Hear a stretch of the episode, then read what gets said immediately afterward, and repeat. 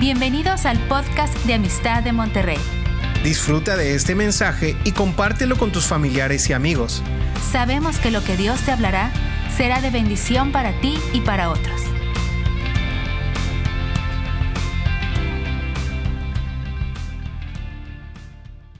Hola, ¿qué tal? Sean bienvenidos a Amistad de Monterrey una vez más con este programa que tenemos para ustedes donde estamos hablando del llamado. Y en esta ocasión vamos a continuar hablando de nuestros testimonios, de cada llamado que Dios nos fue hablando, ¿verdad? Y este llamado que nos fuimos a Japón, les hemos hablado ya un poco y hoy vamos a continuar. Bien, pues cuando llegamos allá a Japón, ya lo habíamos comentado en la sesión pasada, a través de sueños y visiones y a través de la palabra y profecía y con la bendición pastoral nosotros llegamos ahí a Japón y pues empezamos apoyando el Instituto Cristo para las Naciones de Japón. Los hermanos Gyurko nos invitaron ahí porque ellos habían comenzado esa obra y nosotros estuvimos ahí apoyando, era un pequeño grupo y poco a poco fue creciendo. Pero también al mismo tiempo abrimos un grupo ahí en la casa. A los dos meses ya estábamos empezando a invitar a los poquitos que querían ir y los primeros decíamos que llegaron fueron rusos y la primera que se convirtió fue una, una judía, una rusa judía que se convirtió, esa fue nuestra primera, la primicia que llegó ahí. Sí, sí pues eh, empezamos el grupo en la casa y pues empezamos ahí, hay unas fotos que van a estar viendo con, yo tenía un grupo de mujeres, teníamos una reunión a media semana, teníamos la reunión de los domingos, y pues los carros se empezaron a llenar ahí en la cuadra y luego llega la nieve y no hay lugar donde pararse.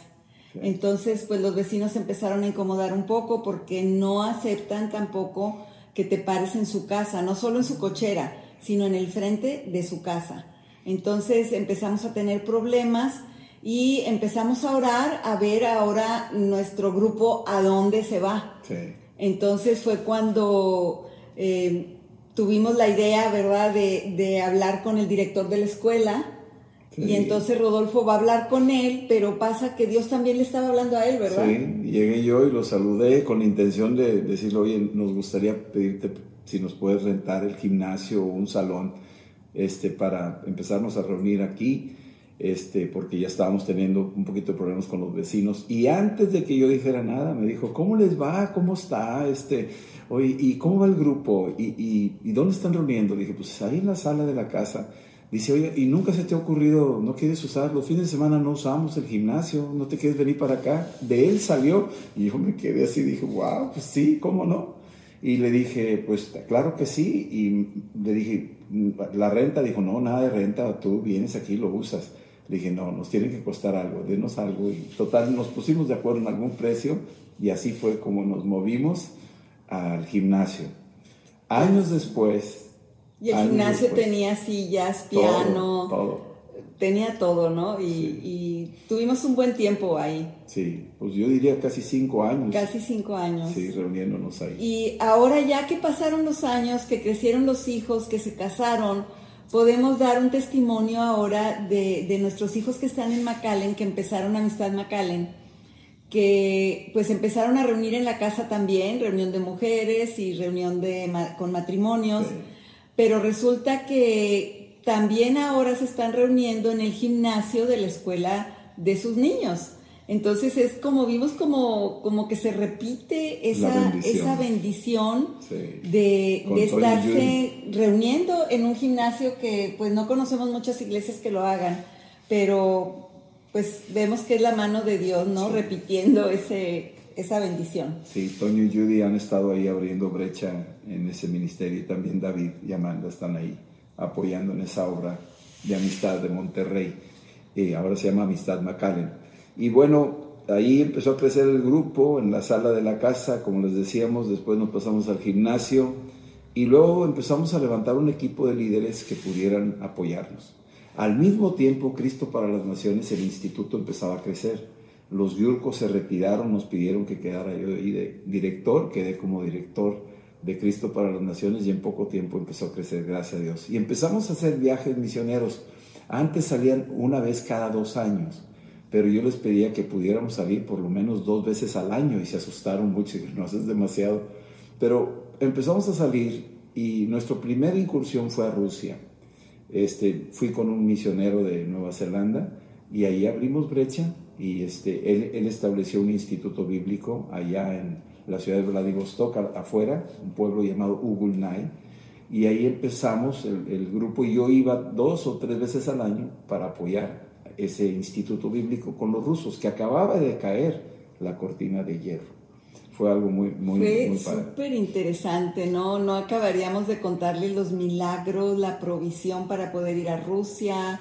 Era carísimo ir a Rusia, se había abierto apenas Aeroflot, ¿verdad? Sí. Y, y tanta gente que estaba ya preparada para recibirnos, para recibir el Evangelio, eh, las personas que se conocieron, los intérpretes. O sea, fue toda una aventura llegar a Rusia, pero qué respuesta había, ¿verdad? Qué hambre había, porque durante el sistema que tuvieron del comunismo, pues estaba prohibido reunirse. Yo me acuerdo que llegamos una vez a, a una casa, aunque ya había caído la cortina, la gente todavía en su mente y en su corazón seguía con el sistema. Entonces tenían todavía miedo. Y cuando era la reunión a las 7 de la tarde, por ejemplo, pues la gente empezaba a llegar como desde las 3, 4. Porque para que no se viera que había una reunión cristiana, uno llegaba a las 3, otro a las 3 y media, otro a las 4, y más o menos como a las 7 ya se iban completando las personas del grupo que querían oír la palabra. Y, y, me acuerdo también que pues las calles sin luz y, y el agua mm, sucia salía de la, de la llave, pero tenían una pasión por Cristo, que una vez cuántas horas predicaste, enseñaste en una casa? Una vez, diez horas. Diez horas. Diez horas seguidas y ellos no querían pararse ni a comer. No, era un día de ayuno ese día en particular, era de ayuno, nomás para ir al baño, pero estaba dando el libro de los hechos y eran diez horas. Yo estaba asombrado, el, el, toda la gente sentada escuchando, los alumnos y la gente que estaban invitados, y no dejábamos de predicar ahí la palabra y enseñar. Y yo me doy cuenta que el libro de los hechos se repetía ahí los fríos tremendos que, vive esa gente, nosotros no nos imaginamos eh, cómo cambia el carácter, la atmósfera de, de, sus vidas cuando llega el invierno. Y estuvimos con un hombre llamado Mardoqueo, un anciano, un judío, que había perdido su esposa y su hijo en la Segunda Guerra Mundial. Este, y él había huido desde Moscú, se había venido hasta acá, hasta Vladivostok y estuvimos con él y tuvimos el privilegio de conocerlo, compartirle de Cristo. Él no quería saber nada de los cristianos, pero Dios nos dio tanta gracia con este hombre. Era el abuelo de mi intérprete, de Iván Bozarov. Y este, Iván quería que su abuelo se convirtiera y me llevó un día a mí y así fue. Y el hombre este Mardoqueo se entregó y dijo, increíble que un mexicano me ha tenido que, que acercar al Mesías. Dice, yo no sabía eso. De, de, hecho, Iván era como un premio, ¿no? Él era premio de la Unión Soviética en Matemáticas. y un chico de 19 años de edad. Premio de la Unión Soviética en Matemáticas. Y sabía inglés, entonces no sé cómo lo consiguieron, pero él andaba con ellos para interpretarles. Aquí tenemos una, una palabra que yo quisiera compartirles en Romanos 15. El apóstol Pablo, cuando yo leí estas escrituras, hay un versículo donde él está predicando el Evangelio desde Jerusalén y fue a diferentes lugares y Dios lo usó tremendamente. Pero dice aquí en el versículo 20 del capítulo 15 de Romanos, y de esta manera me esforcé a predicar el Evangelio, no donde Cristo ya hubiese sido nombrado, para no edificar sobre fundamentos ajenos. Y ahí fue cuando Dios nos llevó a Japón. Yo pensé que nada más era Japón y claro, mucha gente no ha oído del Evangelio y era predicarles a ellos. Pero también dice, me esforcé, es decir, me fui más allá de la frontera a la cual yo fui asignado. Dios nos asignó Japón. Nunca pensé que Dios quería que fuéramos a Rusia. Y la recepción en Rusia, ¿cómo era la recepción en Rusia? No, pues todos felices, emocionados, preparaban. Yo me acuerdo que como el comunismo había acabado con muchas cosas, había filas para recoger una zanahoria, había filas para recoger un pan, Había filas para La leche. eh, eh, la leche en una, ¿cómo se En dice? un camión pipa. En un camión pipa iban y, Traían y- sus y jarros. traían sus jarros para repartir la leche.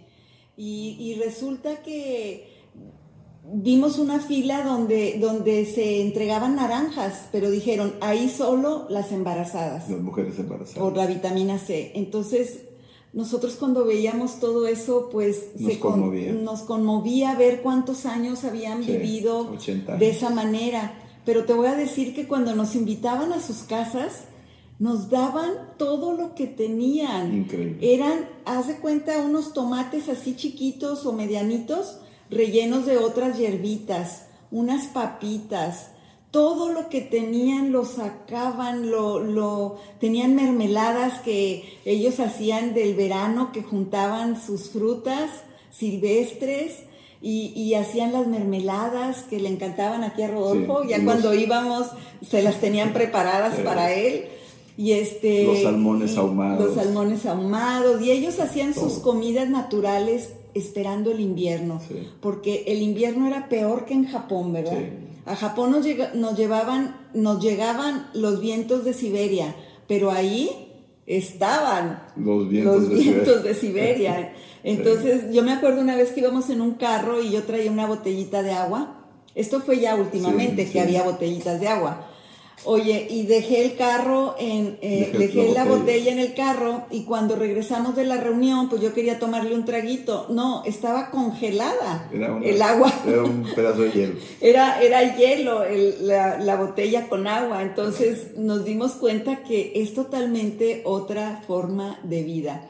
Pero aquí en, eh, hablando del Evangelio y yo quiero decirte que cuando tú obedeces un llamado, Dios tiene aparte muchas cosas más y muchas sorpresas que te va a dar cuando tú ya entras al llamado. Sí. Porque dice, esta es nomás la entrada, pero hay muchas cosas más que tengo preparadas para ti. Por eso quería yo leer en Efesios 2.10, que dice, porque somos hechura suya, creados en Cristo, Cristo Jesús para buenas obras, las cuales Dios preparó de antemano para que anduviésemos en ellas.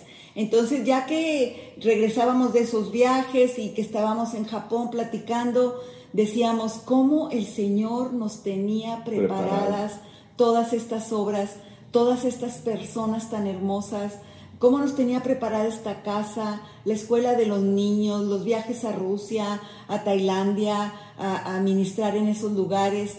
O sea, es increíble eh, el instituto bíblico, Todo. siendo maestros ahí ya enseñando.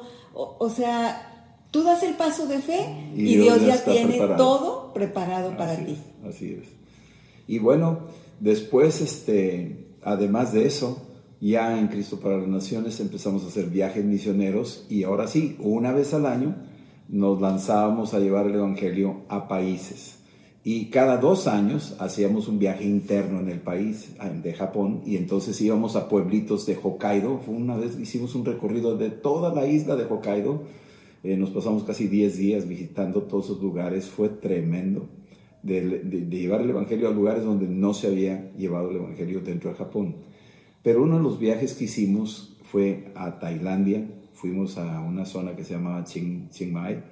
Este, y ahí llevamos a los alumnos japoneses que me tocaba dirigir como director, 17 alumnos, y fue un privilegio que pues pudiéramos como un mexicano llevar a esta gente tan valiosa, estos jóvenes, y sus abuelos habían ido a estos países a la guerra, ahí a Tailandia, a Cambodia, o sea, y, y después de la guerra, la generación que siguió no, no, no entendía el Evangelio, pero la que siguió, ya Recibió. estos chicos recibieron el Evangelio y ahora ellos llevaban la Biblia, llevaban el mensaje a Malasia, el mensaje a Tailandia, a Hong Kong, a Macao, a China. Y fuimos a Tailandia y estuvimos con una tribu ahí muy interesante, a ver si pueden ver la foto. Esa tribu de las que de las mujeres las Aka, que se empiezan a hacer crecer el cuello con, con, argollas. También ahí. Y pues son muy impresionantes haber estado con esa tribu cuando antes las veíamos en revistas, en National Geographic y, veíamos esos pueblos. Ahora la oportunidad y las puertas abiertas para estar con esa gente ministrando el Espíritu Santo. Sí, ahí bautizando en el Espíritu Santo. Me acuerdo muy bien que estando ahí, este, pues me tocó estar en el río Mekong, que es un río que conecta varios países, entre ellos todo lo que es Indochina, Tailandia, Vietnam, China, Cambodia, Laos. Y en ese río, me acuerdo, me paré y empecé a orar y a profetizar sobre ese río, declarando que el Evangelio iba a llegar a todos esos países y a todas esas naciones. Y de veras, eh, Dios ha, ha enviado misioneros allá. Han llegado, pues, desde México también los García, que salieron allá de Acatzingo, y acá los Leiva, que fueron a Cambodia, que están ahorita allá este, y así se ha ido abriendo brecha y sobrenatural, como que tú dices, qué tremendo. Un día fuimos a la estación de tren en, Camboya, ahí en la, capital de Phnom Penh. Este, la, ciudad, la, nación acababa de salir de la guerra, estaban muy heridos, gente mutilada, bueno, de todo, muy, muy, muy difícil. Pero cuando estuvimos ya nosotros ahí, me acuerdo fuimos a una estación de tren y trajeron un hombre lisiado en una mesa y lo pusieron ahí. Y todos los estudiantes estábamos ahí con los estudiantes. Les dije, oren por ellos y vamos a empezar a, a ministrar. Y empezamos, había como unas 60 personas y empezamos a orar y a ministrar. Se levantó el hombre de la mesa, sano. Y, se había caído de un tren y se había lesionado la columna, no se podía levantar ese hombre y lo traían entre varios en esa mesa y se levantó y empezó a caminar y todo el mundo se asustó y, y los japoneses llorando porque nunca habían visto un milagro así pues yo tampoco de ese tipo, pero me quedé impresionado y empezaron a correr a un mercado que estaba ahí cerca y se dejaron venir, pues yo creo, si pueden ver las fotos ahí, pero cientos, 200, 300 personas llegando para ver de qué se trataba y empezaron a recibir a Cristo. Una señora muda que no podía hablar, su primera palabra que soltó fue Jesús. Fue la primera palabra y empezó a hablar. Al día siguiente el hombre lisiado llegó a la iglesia en motocicleta con su familia lo que, lo que dices tú, ¿cómo? Y el mismo pastor que estaba ahí, el pastor Bíbol, un joven que estaba que también está la foto, ¿verdad? y también del Ministerio de Niños. De los niños también. Fue, fue una, una revolución. Así es que todo esto para nosotros fue, como decía Adriana en la escritura, Dios tenía preparado de antemano todo eso. Y ya después de ahí, pues ahora sí, lo que sigue. Seguimos avanzando, seguimos moviéndonos, eh, la obra creciendo, eh, vimos a muchas cosas de, muy valiosas. Eh, ahí empezamos a, a, sentir el llamado. Y Adriana tuvo un llamado muy especial y entonces me lo mandó el Señor a mí. Sí. Bueno, de hecho nada más quería comentar que, que hablando de, de, Rusia, no fue solamente un viaje, ¿verdad? Fueron varios y te llevabas a uno de los hijos, etcétera. Pero en este viaje se empezó a disipular a esta gente en estos viajes. Y últimamente, en estos años pasados, con aquellos jovencitos que empezaron de 19 años, dijeron, yo quiero ser pastor porque no había. Entonces ahora son pastores que tienen, que han venido aquí a Monterrey, que ustedes los han visto, que es este Sasha, y Yura. Y, Yura. y ellos tienen ahora unas congregaciones hermosas, grandes, eh, se juntan en edificios de gobierno que son grandes como auditorios, pero ¿cómo fuimos hace veintitantos años y luego ahora vas y ves que ellos ya no son esos niños de 19 años, ¿verdad? Sino que son pastores con sus familias, sus hijos y toda una congregación parecidas a las nuestras y con el mover del Espíritu Santo. Entonces, pues todo eso es como una satisfacción de vida eterna, ¿no? De que estás viendo gente este, convirtiéndose a Cristo, los niños recibiendo el Espíritu Santo y todas estas cosas, ¿no? Igual al mismo tiempo eran los viajes y Japón, entonces en Japón también empezamos a ver a muchos niños recibiendo el Espíritu Santo, también estábamos discipulando, ahí hay un grupo de japoneses que tenemos esa foto ahí que va a salir, y son los que estábamos discipulando y muchos de ellos están hasta ahorita apoyando a los Okada porque los Okada fueron los que se quedaron como pastores en Sapporo Christian Group, en Sapporo. Sí, y de ahí se vino Megumi para, para México cuando ya supo que abrimos acá en Monterrey. Pero déjame platicar cómo estuvo lo de, lo de nuestro regreso. Yo pensaba morirme allá en Japón. Yo dije, pues yo aquí me quedo. Ya, ya había aceptado el reto. Pero Adriana un día tuvo una visión que me dijo, ¿sabes qué? Creo que nos vamos a regresar a México y a Monterrey. Le dije, no, hombre, ¿qué te pasa? No, yo no me muevo de aquí. Pero Dios me empezó a conmover de lo que me había dicho ella, me puse a orar y en un momento nos llaman de Monterrey, aquí el hermano Roger Walcott, para invitarnos a abrir lo que es Cristo para las Naciones en Monterrey, que si podíamos ayudarles en abrir eso. Y total, decidimos, hablamos con nuestros pastores de, Puebla, con Ernesto, con Sergio también, y al principio como que, pues, ¿cómo está eso? ¿Por qué se van a ir a, a, a Monterrey? Pero fue Dios y finalmente hubo un acuerdo y empezamos Cristo para en Monterrey. Estuvimos ahí cinco años y sucedió una cosa extraordinaria a los cuatro meses de haber abierto Cristo para Naciones, algo histórico.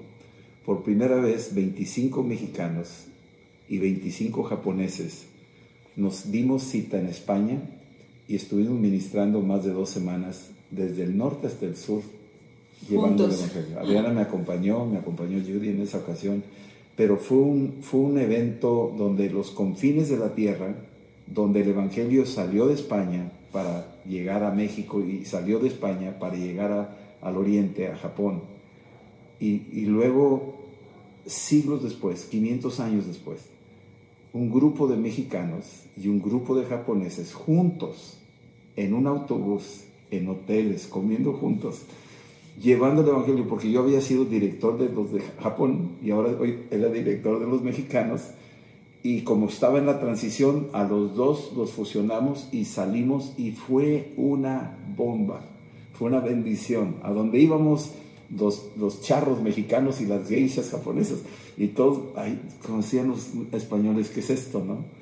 Y fue algo histórico fue algo de veras maravilloso de lo que Dios nos concedió. Fue, marcó mi vida. Ese, ese viaje fue único, histórico, que fue de gran bendición. Muchos españoles se convirtieron ahí. Hasta, bueno, muchas historias que platicar.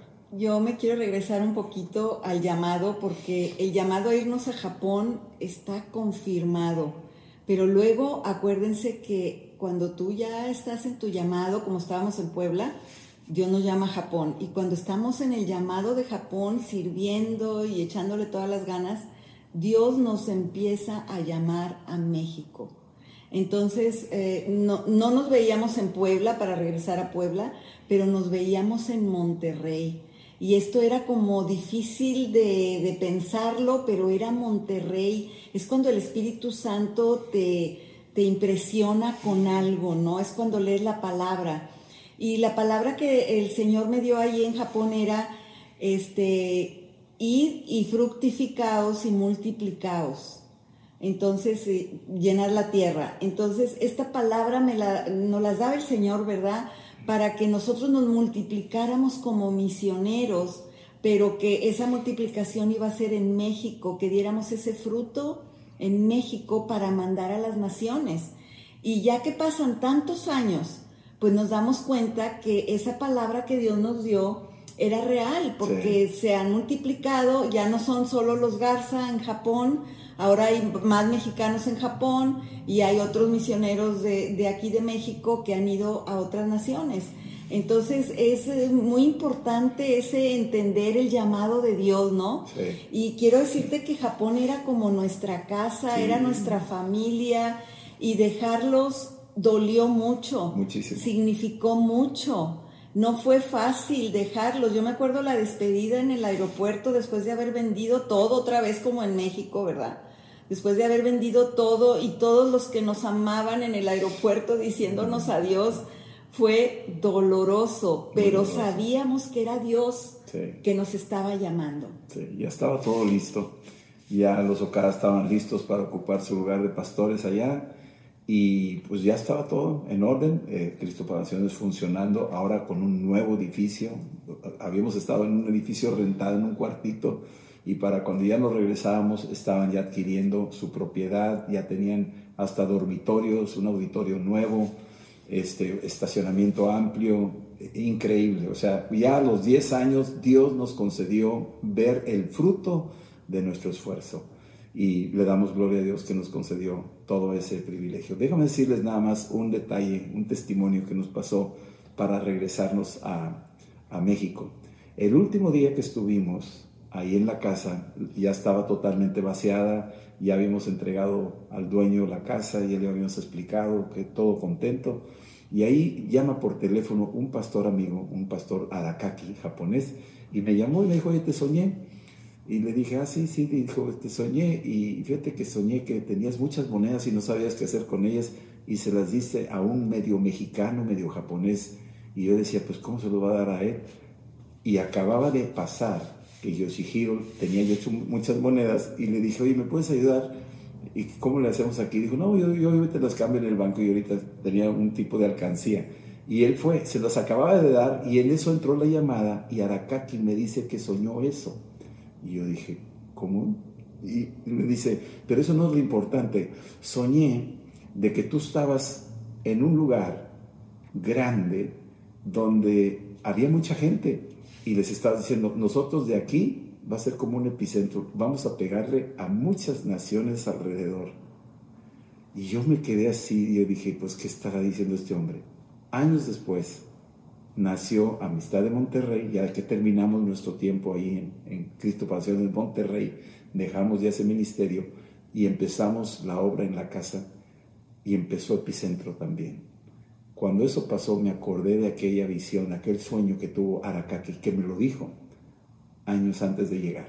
Es que confirmó de muchas maneras Dios nuestro llamado de regreso y hasta la fecha estamos en lo que estamos en Amistad de Monterrey, en Epicentro y Amistad International School, que es la escuela para los niños.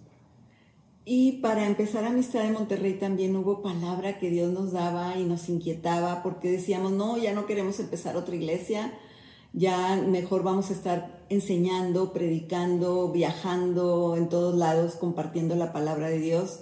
Pero Dios nos mostraba una vasija, una vasija de barro que tenía que ser quebrada. Y esa vasija éramos nosotros, que el Señor quería hacer otra vasija para llenarla de su Espíritu Santo. Y nosotros dijimos, bueno, vamos a hacer ese acto profético, ¿verdad? Y rompimos una vasija. Y el Señor habló a nuestro corazón, ¿verdad? Diciendo, todo lo que ustedes han pasado, todo lo que han aprendido hasta este momento, ¿verdad? Desde que empezaron en Puebla, Japón, todo lo que lo que han batallado, sufrido, gozado, etcétera. Todo eso yo quiero que lo vacíen ahora en esta nueva obra que les voy a dar. Entonces, pues todas las experiencias se las queremos dar, todo lo que hemos vivido, lo que hemos eh, aprendido de la palabra y de diferentes ministerios, es lo que estamos vaciándonos aquí en, en lo que Dios nos ha dado aquí enfrente, lo que tenemos enfrente, que es Amistad de Monterrey. Yo me acuerdo cuando se quebró esa vasija, este, recogí la, la, pieza que quedó en el mero centro, donde fue el impacto, quedó un pedacito. Y luego fui por la pieza que se fue más lejos del impacto, la que se, se salió disparada, fui por esa pieza también. Y recogí la más lejana y recogí la central. Y esas dos piezas las tengo guardadas. Y es como el impacto de lo que Dios quería hacer con esta congregación, con lo que es Amistad de Monterrey. Un impacto local, pero también un impacto a las naciones. Hacemos lo que podemos, no nos jactamos. Como dice ahí Lucas, somos siervos inútiles. Hemos hecho lo que Dios nos ha ordenado hacer. Hasta ahí llegamos. Y lo hacemos con mucho corazón. El equipo que Dios ha traído a Amistad de Monterrey, un gran equipo una gran familia, hermanos, hermanas en Cristo, servidores este, que con todo corazón dedican su tiempo, sus esfuerzos. Eh, sería innumerable y no quiero ofender a nadie por no nombrarlos, porque no, no quiero faltarle a que se me olvidó un nombre, pero nomás los voy a nombrar de manera muy general. Todos los que participaron y los que siguen participando en la obra, valiosísimos hermanos. Ministerios como panes se multiplicaron. Misioneros se han ido allá, Beto Motomochi en Japón, Alma, este, Ivonne está allá en Camerún, eh, Pedro Rodríguez allá en Chiga, este, Lucho y Katy trabajando. O sea, tenemos gente que ha salido de amistad a diferentes partes para respaldar obras en diferentes partes y pues estamos súper asombrados de todos estos que han salido, los que están sirviendo allá en Austin, allá en Houston. Bueno, no, no acabaríamos, es innumerable. Yo quisiera comentar que en Japón ahorita hay una obra para los latinos de habla española, ¿verdad? Sí. Entonces, eh, el encuentro con Lucho y Katy, que así les llamamos desde hace mucho, desde que eran recién casados, ya tienen hijos grandes, nos encontramos en migración ahí en Sapporo. Y yo oí que hablaban español y me acerqué porque tenía ganas de oír a alguien que hablara español. Entonces los invitamos a la casa, los ministramos, los discipulamos y luego ellos ahora son pastores en Shiga, que está cerquita de Kioto y ese es, y ya mandaron también a su hijo a Epicentro. Entonces, pues bueno, ya después de tantos años les podemos dar tantos testimonios, ¿verdad? Pero esa parte también fue en Japón, ese testimonio. Sí. Y pues acá, ¿qué les podemos decir? Que empezamos aquí en la casa, en una terraza que tenemos aquí, hacía mucho frío, buscamos un lugar, llegamos a Hacienda El Ángel Sí, con Juan y, Pablo y y gracias a. Dios porque fuimos a varios lugares, pero todos decían, no, aquí no, y si traen niños todos los domingos, no. Pero Acacia y Juan Pablo tuvieron un corazón de misericordia y dijeron, sí, ¿por qué no? Y pues la verdad, gracias a Dios por sus vidas, que ahora son parte de la familia de amistad de Monterrey y son una grande bendición. Y después de ahí que empezamos a juntarnos, éramos como unas 20, 40 sillas, ¿verdad? Y empezamos empezamos a poner, a poner sillas y sillas y sillas hasta que llenamos ese auditorio. auditorio de, de Hacienda el Ángel. Y después Dios empezó a movernos a conseguir nuestra propia tierra, nuestra propia eh, iglesia, ¿no? Y ahí fue. entonces, pues ahí también Otra hubo cita divina. mucha oración, mucha palabra profética, mucho eh, estar oyendo el Espíritu Santo para no equivocarnos, porque pues son como retos muy grandes, ¿verdad? Económicamente, pero vimos la mano de Sí. Dios, que Él era el que nos estaba hablando, Él era el que nos estaba moviendo, y vimos su gracia y vemos su gracia, y ahora es donde estamos, ahí en, en Amistad de Monterrey. La forma en que adquirimos esa propiedad de amistad en Monterrey sobrenatural, la cita con el dueño, un hombre de Dios que se, se, vio la mano de Dios ahí obrando en él y en su esposa, y que ellos de antemano le habían llamado ese sitio Hetziba y habían dicho que este es el lugar donde está el deleite de Dios, y finalmente ahora nos los venden y cuando ven las cosas que hemos hecho dicen, se cumplió lo que sentíamos, que era el lugar donde está el deleite de Dios. Y ahí estamos en la Amistad de Monterrey. Todos son bienvenidos, esa es su casa. Ahora nos extendimos a otra propiedad que se llama Aguilillas, donde queremos continuar con la extensión de lo que es Epicentro, ¿sí? en, la escuela avanzada. Y así es que ahí vamos, avanzando día con día, viendo la buena mano de Dios en todas estas cosas. Y si Dios lo hizo con nosotros, quisiéramos concluir diciéndoles esto. No es que seamos especiales, es que somos hijos de Dios. Y ustedes son hijos de Dios también. Y si Dios hizo algo con nosotros, a pesar de los riesgos y de nuestras limitaciones, Dios también lo puede hacer con ustedes. El llamado sigue en pie. La cosa es que ustedes se conecten con el Señor, que lo busquen de corazón, que seamos sensibles en las direcciones a donde Él los mande. A veces van a ir a ciertos lugares o los llamados van a ser a veces un poco como que no me siento competente para eso, pero Dios pone un ardor en tu corazón y te vas a dar cuenta que si el Señor te lo confirma en la palabra, por profetas, en sueños y visiones, a través de tu pastor y con tu esposa, tu esposo y platicándolo, y después de un buen tiempo madurándolo en oración y en ayuno, ten por seguro que Dios estará llamando. Y hay mucho pueblo por alcanzar, hay muchas almas esperándonos. No damos abasto. Pues solo quiero comentarles que sería muy largo hablar todo este final de Amistad de Monterrey, pero ahí en la página y en Facebook tenemos lo que son los aniversarios de, Amistad de Monterrey y ahí se, hay videos y todo que te hablan desde el principio cómo empezó Amistad de Monterrey. Te has invitado a verlo. Sean bienvenidos el día que gusten a los diferentes programas. Concluimos este, este tiempo del llamado y pues queremos continuar con otro tema. Así es que la próxima semana los esperamos. Es un tema muy interesante que se llama La Iglesia Sobrenatural. Así es que los esperamos, corran la voz, queremos vivir en esa dimensión. Esa es la dimensión donde Dios nos invita a vivir siempre. La Iglesia Sobrenatural. sobrenatural. Sí, que el Señor los bendiga. Les amamos. Muchísimo. Esperamos que este mensaje te ayude en tu vida diaria. No olvides suscribirte y seguirnos en nuestras redes sociales. Somos familia amistad.